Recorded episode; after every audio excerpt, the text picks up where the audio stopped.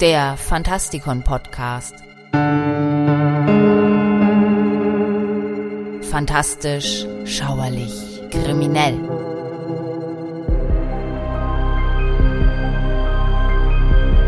Hallo Freunde draußen an den Radiogeräten und willkommen zu einem weiteren Beitrag in unserer Rubrik Helden, Versager und andere Ikonen, wo wir gegenwärtig die berühmtesten und bekanntesten fiktiven Figuren der Popkultur uns genauer anschauen.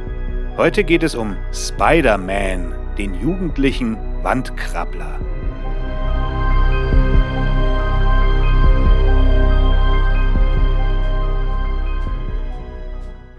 Für einen Außenseiter macht sich Spider-Man nach über 50 Jahren auch heute noch recht gut. Man versucht immer mal wieder, ihn zu verfilmen, und er hat es irgendwie geschafft, nach wie vor bei den Kids anzukommen und für seine altgedienten Fans authentisch zu bleiben. Spider-Mans andauernder Erfolg hat allerdings wenig mit seiner Fähigkeit zu tun, die Wände hochzukrabbeln, seinen übermenschlichen Kräften oder gar seinem coolen Kostüm. Die Fans lieben Spider-Man, weil er Probleme damit hat, seine Miete zu bezahlen. Er war nicht gerade der beliebteste Kerl in der Schule und mit Mädchen klappte es auch nicht immer. Comicleser oder die wahren Gläubigen, wie Spider-Man-Miterfinder Stan Lee sie gerne nannte, folgten dem Netzschwinger so lange wegen seines menschlichen alter Egos Peter Parker, der mit den gleichen täglichen Herausforderungen zu kämpfen hatte wie sie selbst. Er ist ein völlig gewöhnlicher Typ, sagte einst der Produktionsdirektor und Comickenner Ken Felio. Batman hat seine geheime Identität, aber Bruce Wayne ist ein Milliardär. Superman hat sein alter Ego Clark Kent, aber er ist immer noch Superman. Und Spider-Man lebt bei seiner nörgelnden Tante. Er muss zur Schule gehen, er muss mit seinem Leben klarkommen, er muss seinen Job behalten. Er wirkt wie ein völlig normaler Mensch. Hier ist also ein Typ, der sich, während er sich durch die Straßenschluchten schwingt, um Dr. Octopus zu bekämpfen, fragt, wie er morgen seine Rechnungen bezahlen wird.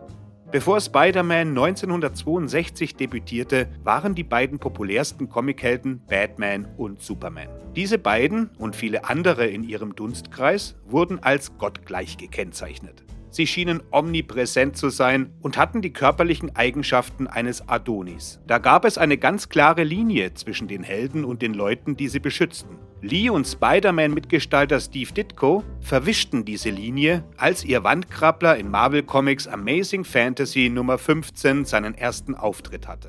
Lee, der im Jahre 1961 mit der Einführung der Fantastischen Vier einen Erfolg verbuchte, wollte einen unvergleichlichen Helden erschaffen, der nicht in die Superman-Batman-Ecke des Comic-Universums passte, der aber in der jungen Amazing Fantasy-Serie funktionieren könnte. Trotzdem war sein Verleger Martin Goodman sehr skeptisch. Martin sagte mir drei Dinge, die ich niemals vergessen sollte, sagte Lee. Er sagte, die Leute hassen Spinnen. Man kann einen Helden also nicht Spider-Man nennen. Und als ich ihm sagte, dass der Held am Anfang ein Jugendlicher sein sollte, sagte Martin, dass ein Jugendlicher unmöglich ein Held sein könne, höchstens ein Gefährte. Und als ich ihm dann noch sagte, dass ich ihn nicht gerade erfolgreich bei den Mädchen sein lassen wollte, nicht gut aussehend, sondern eher an einen pickligen Schüler dachte, fragte mich Martin, ob ich überhaupt eine Vorstellung davon hätte, was ein Held überhaupt sei. Den Lesern wird Peter Parker vorgestellt als ein schüchterner, hochintelligenter Außenseiter, der bei seiner Tante May und seinem Onkel Ben lebt. Er ist das Opfer vieler Späße, die sich die angesagten Jungs mit ihm machen,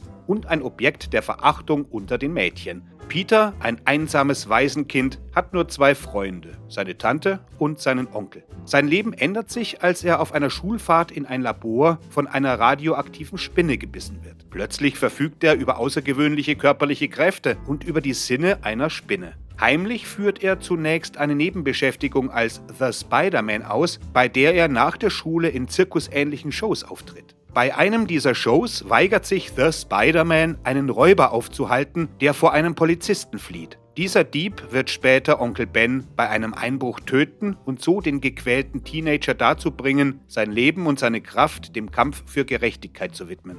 Spider-Man hat die Lektion gelernt, die ihm sein Onkel kurz vor seinem Tod mit auf den Weg gab. Aus großer Macht folgt große Verantwortung. Von Anfang an bekamen die Leser Spider-Mans Menschlichkeit und Schwächen vorgeführt. Selbst mit seinen Fähigkeiten konnte er seine Lieben nicht vor Schaden schützen und war den täglichen Härten des Lebens ausgeliefert. Das sind die zwei grundlegenden Themen, die in den Comics wieder und wieder auftauchen. Damit konnten sich die Leute identifizieren. Batman und Superman haben sich bewusst dazu entschlossen, ihre Kräfte für das Gute einzusetzen, sagt Thomas Inch, Professor für englische Literatur und Geisteswissenschaften des Randolph Macon College in Virginia. Superman kam mit dieser Gabe auf die Welt und Batman widmete sein Leben der Rache, weil seine Eltern ermordet wurden. Peter Parker aber wurde zufällig zum Superhelden. Er ist 16 Jahre alt, unbeliebt in der Highschool, er hat Akne, er hat einen Haufen Probleme. Gewissermaßen hat er keine andere Wahl, weil seine Kräfte eine Gabe sind, die ihm auferlegt wurde. Wir könnten alle Peter Parker sein. Inch fügt hinzu, es gehört zu unseren typischen Fantasien, uns selbst zu entkommen. Manchmal wollen wir einfach jemand anders sein. Nach Spider-Man eroberten immer mehr Helden, die sich mit alltäglichen Problemen herumzuschlagen hatten, die Comics. Während die Unsichtbare der Fantastischen Vier sich über Dr. Doom und wie die Welt zu retten ist Gedanken macht, plagt sich ihre Susan Richards Seite damit, vielleicht für ihren Ehemann Reed Richards, alias Mr. Fantastic, dem Workaholic der Gruppe, wirklich unsichtbar zu sein. Iron Mans alter Ego Tony Stark kämpfte in den 70ern mit seiner Alkoholsucht. Bruce Banner war nicht ausschließlich das Opfer einer Gammastrahlenexplosion, die sich immer dann wiederholt, wenn seine Feinde ihn verärgern und er sich in den Hulk verwandelt. In den Geschichten der 90er Jahre wurde aufgedeckt, dass er auch als Kind missbraucht wurde, was eine Menge Wut in ihm zum Gären bringt. Marvel Comics ist die Brutstätte der Helden, die persönliche Probleme zu bewältigen haben, sagt Inch. Das wurde geradezu Marvels Markenzeichen. Die Fantastischen Vier, der Hulk, alle hatten sie ihr Päckchen zu tragen. Dadurch wurden sogar langjährige Charaktere menschlicher. In den DC-Comics kamen immer mehr Geschichten auf, in denen Clark Kent sich fragt, ob Louis Lane den sanften Reporter des Daily Planet oder seine geheime Identität liebt. Nach Spider-Man hatte jeder die Formel verstanden, die Stan Lee ausgebrütet hatte, um die kostümierten Helden griffiger zu machen. Man muss die private Seite zeigen, um sie interessant zu machen, sagt Joe Queseda, der Chefredakteur bei Marvel Comics. Wenn die Helden stets nur den Sieg davontragen, ist das Thema nach einiger Zeit ausgelutscht. Spider-Man hat gezeigt, dass Comicleser ihre Helden übermenschlich, aber mit ein paar Schwächen wollen. Leser nutzen die Helden für ihren Eskapismus, aber sie wünschen sich auch einen Schuss Realität.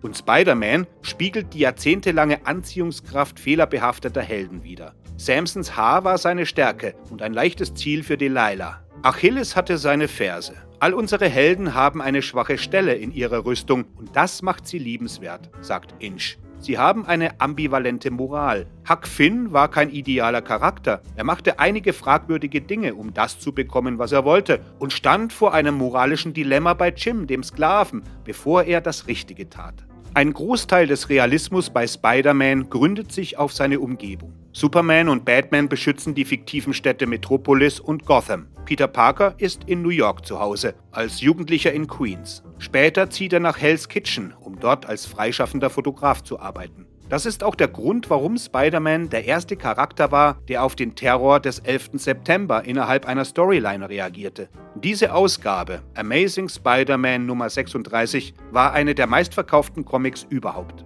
Es ist unklar, ob die Superheldenfilme den Comics mehr Leser beschert haben oder ob jüngere Leute dadurch wieder zu Comics greifen. Tatsächlich sind in den Comicläden weltweit hauptsächlich Geschäftsleute mit Aktentaschen, aufstrebende Künstler oder Schriftsteller zu sehen und keine Kinder oder Jugendliche. In Zeiten der Videospiele und Computer glaube ich nicht daran, sagt Inch.